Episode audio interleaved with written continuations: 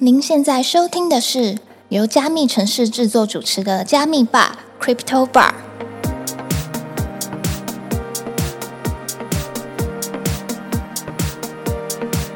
嗨，我是今天的 bartender Ronnie。Hello，我是 Irene。本节目是由专注 NFT GameFi 赛道区块链媒体加密城市制作，在加密城市的官网上，我们每天会更新六到八则币圈新闻。有兴趣的听众朋友可以点击资讯栏的链接，发了我们加密城市的官网与社群平台哦。那我们就开始聊聊本周的热门话题吧。好，我们先来看一下本周的社群夯什么。我以为你会说好，Hello，大家新年快乐。哎、今天是二零二三第一次录，哎没错，新的一年祝大家，Happy New Year，兔年行大运，好烂哦！快点想一个兔的，To the moon，哎、很赞。太好了，祝大家图了梦哇！新的一年就有非常多的事情发生啊，我们来赶快看一下最近到底有哪些非常有趣的事情。跟大家提醒一下，这周六要上班哦，哦，对，啊，好难、哦。是不是很多人都会忘记？原本以为这周只要上四天，没想到要上到礼拜六。对，就还是扎实的五天。没错，只是五鬼搬运术让你以为对啊，多休息了一。天而已啊。好，我们赶快来看一下这周有哪些有趣的消息吧。好，买假币上火币，火币上架拍币，价格一度达到八百美元。哇，阿瑞，你知道拍币吗？知道啊，我之前就有挖过哎、好的，那我们来简单的说明一下到底发哎、生了你怎么没有说我我？很前面？你怎么没有说我很前面，走的很前面？哦，好，你走的很前面。你有吗？我大概在两年前的时候就知道拍币了，但是你没有接触，没有碰我没有碰，因为当时我觉得那个东西就是诈骗。哦。，对，因为我完全看不出它任何的底层架构跟逻辑，但它接近八百美元了。我们来看一下这到底是怎么回事。OK，好，在去年十二月二十六号，也就是二零二二年十二月二十六号的时候，火币交易所公告，由于拍 Network 社群强烈推荐，OK，这边要画起来，强烈推荐，火币呢会密切关注其主网的更新动态，并待主网升级之后，第一时间对该项目进行上线审查。殊不知，在拍 Network 尚未宣布主网公开上线时，在二十九日的下午呢，火币呢就正式开放了拍跟 USDT 的现货交易，成为了全球第一间愿意上架拍币的交易所。据火币行情显示，拍币上架后一度暴涨至六十二美元，随后更突破天际，一路高歌猛进到将近八百美元。不少的拍币持有者还以为自己一觉起来成为了亿万富翁。哇哎、！这真的是会让我误以为自己有钱了。不好意思，我现在才要说，你真的走在很前面。好，那不过呢，拍币的项目方呢却发公告紧急澄清，如今所有的售卖、预卖的拍币行为都是非授权、非法的，不要从任何的第三方购买，否则后果自负，并且提到拍币的主网呢仍然是封闭的，没有办法对外连接。那问题来啦，火币交易所卖的拍币到底是从哪里来的呢？OK，、嗯这边的话，我们要对比一下，我们敬爱的孙哥暂时没有做出任何特别的回应。不过呢，假如拍币呢真的上了主网，那二零二三年呢将会出现一个市值与持有人数都超越比特币的全新币种。哇，确实确实。那我们跟听众朋友介绍一下拍币的背景好了。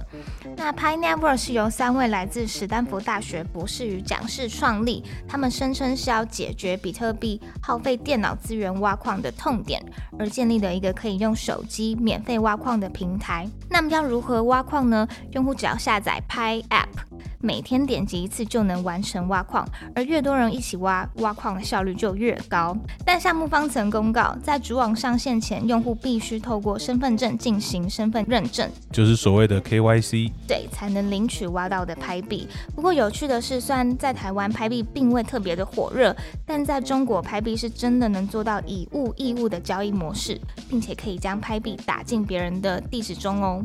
哎，这么有趣，对啊，那各位觉得拍币真的能上交易所吗？如果你觉得呢？我觉得不行啊。直接空起来是不是？没有，因为我觉得拍币，你知道拍币怎么挖的吗？点它，点它看广告嘛。对，然后你还可以邀很多人，你邀越多人，你挖到的钱就越多。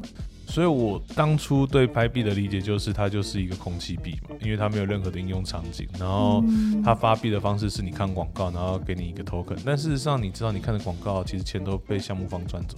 哦，因为广告要收费嘛，对不对？对啊，广告他们要曝光，所以每千次曝光的时候，他们也许就可以获得一点收益。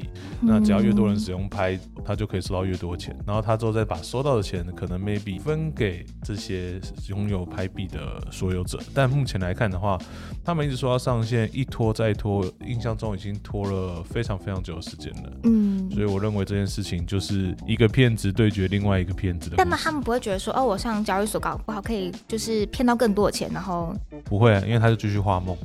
哦，对他没有必要上交易所，他只要骗你继续点广告就好了。哦，原来是这样。我的理解是这样子啦，当然也欢迎就是拍币的拥护者来攻击我。那威斯利，威斯利说你小心一点。好可怕。没事啊，没事啊，欢迎各位拍战士来攻击我，我来听听看各位有什么样的论点来支持你们的币，对不对？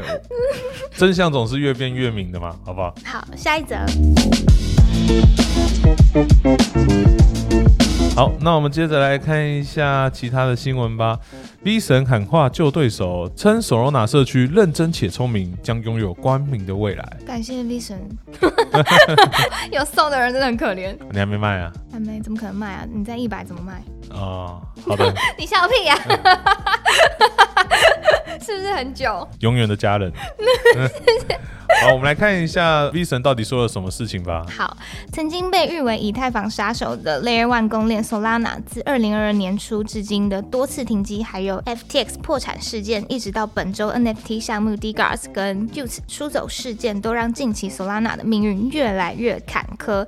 那它生态币 SO 呢，也从十月的三十八美元左右的高位，哪里高？三十八哪里高啊？在短短两个月内崩跌至十美元左右，而在二十九日晚间更是突然闪崩十六趴，一路从十美元附近下跌至最低七点九美元，这是自售上交易所以来的最低点。所以你一百进，现在剩七点九。再见。哎，那你猜奏在巅峰时期的价格是多少？巅峰应该有到。一百三吗？没有，是在二零二一年十一月的时候，两百六十美元。哇！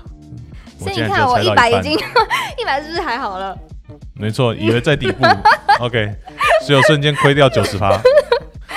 对，那到现在的七美元，Solana 的价值已经缩水了近九十七趴。那目前它的市值也正式的跌出前二十大加密货币排行，从去年的十一月高峰七百六十亿美元的市值，跌到现在仅剩三十亿美元。哇，这个真的是严重缩水。那我们来看一下 V 神说了哪些事情。V 神呢，在十二月二十八号的时候呢，发推表示，有一些聪明的人告诉我，Solana 呢是一个认真且聪明的开发社群。现在呢，这些可怕的投机取巧分子呢，已经全部被洗掉了，Solana 链将迎来一个光明的未来。但我很难从外部判断这一点。希望社群呢有公平的成长机会。嗯，那我们谢谢 V 神，因为在他讲完话之后呢，现在 Solana 已经到十一了。OK OK，从原本的亏损将近九十七趴，里面拉了一点回来。对对对。OK，那 Solana 的共同创办人呢，也在推特上表示呢，过去几年 Solana 原本热情的社群呢，开始充斥着大量的骗子与佣兵，那就像是病毒一样，他们开始侵略着 Solana 的社群。那当这些人快速的消散之后呢，你会感到非常的愉悦。而从这个生态系中每洗出去一个坏人呢，都使 Solana 更加的去中心化。那在 V 神发言之后呢，Solana 的币价呢也拉抬了二十八趴，就像阿瑞刚刚说的，目前回到了十美元以上，重新返回市值。二十大，那不少的网友呢也在推特中分享，希望更多的 Layer One 主网呢能在市场中呢与以太坊一起竞争，有竞争关系才能更为进步。那我们也期待后续 Solana 的其他表现。Solana 加油！哇，Solana 加油，拜托！这 Solana 原本的护国神山就是 d g a 的吗？对啊，他现在都要逃了，那 Solana 还剩下什么？不知道，反正 V 神看好，我们就看好啊。不过换个角度来说，也许他们之后就没有什么停机的机会了。Maybe 哦，Maybe，我们可以拭目以待。OK，好，那我们来看一下 NFT 的部分吧。NFT 玉熊 OpenSea 执行长表示，比币市还要健康的 NFT 市场呢，未来或许会以美元计价。哇哇！现在已经不止收以太了，他现在还要再收其他币种，对，要收美元。好，我们来看一下发生什么事吧。同样受到剧烈下跌波荡的 NFT 市场呢，近期的数据显示呢，NFT 交易平台 OpenSea 呢，在十一月的交易量呢，与一月相比呢，从四十九亿美金跌到了二点五亿美金，萎缩了将近九十五趴，活跃用户呢，至少减少了九成以上。好熊哦，熊到不行啊！嗯，你十个朋友里面只剩下你自己啊。OK，那 OpenSea 的执行长呢，在近期接受《金融时报》的采访呢，也有谈到，加密货币市场呢，从年初至今呢，不断发生灾难，从 Luna 骇客、Solana 停机、加密货币崩盘、三件资本 Celsius 危机。一直到最近的 FTX 破产事件呢，无一不冲击投资人的信心与加密市场的价格。那其中呢，我们的执行长也有提到，NFT 不一定会像今天一样以加密货币的计价来进行买卖。虽然在这个目前的生态当中呢，其实在加密货币买卖具有象征性的意义，但随着 NFT 的普及，更容易获得等面向，未来的 NFT 将没有理由不能以美元计价。也就是说，以后大家都可以用美元来买 NFT 啦。那当被问到 NFT 的价值从何而来，执行长 Devon 也指出，NFT 的价值取决于人们如何参与，无论是使用 NFT 参加独家活动、玩游戏，或是在家中展示自己的数位艺术品，未来每个人都会有越来越多的数位化财产。嗯，同意。那同时呢，Devon 也提到为什么会在去年七月的时候裁员近二十趴的员工。那他表示，OpenSea 在当时就已经预期到市场会进入长期低迷。那虽然公司的融资跑道看起来非常健康，上一轮融资才筹集了近四点二三亿美元，但在市场可能长期低迷的情况下，OpenSea 最终还是选择了裁员，并保留了约三百名员工。三百余名那还蛮多的啊。可是他裁了二十趴。哦，原本更多哎，原本多少？数学不好。卫斯理也摇头。这个算一下，大概才二十趴，也许原本应该接近四百名吧。哦，四百减掉八十，三百二，大概差不多。嗯，欢迎大家留言，请协助我们两个数学笨蛋。OK。好，我觉得 OpenSea 这件事情其实也反映出来了，就是当市场快速的成长的时候，在牛市的时候，大家都疯狂的增财，嗯，但其实一进入到熊市的时候，很多企业就受不了了，因为它的落差实在太大了。嗯，可以看一下我们在年初 OpenSea 的营收从原本的四十九亿美元一口气跌到二点五亿美元，它的营收直接萎缩了九十五帕。这件事情其实也大大的冲击到他们目前的呃人员的成本的部分，所以我觉得这个裁撤算是情有可原。但是这也代表另外一件事，就是在这个新兴市场当中，任何的一些牛熊的转换，它都对于整个企业的发展是有极大的冲击的。那我认为，在人才的招募上面的话，长期来说，它不应该是一个一波流，也就是我很牛的时候疯狂招人，我熊的时候就开疯狂裁裁对这件事情，严格来说，并没办法让一个企业长期的运营下去。所以，后续这些比较知名的企业，呃，如何在这样的牛熊转换间去留住真正的 Web 三人才，会是他们接下来非常大的一个考验。好，那我们接着来看一下 GameFi 的部分吧。阿伦有听过 PUBG 吗？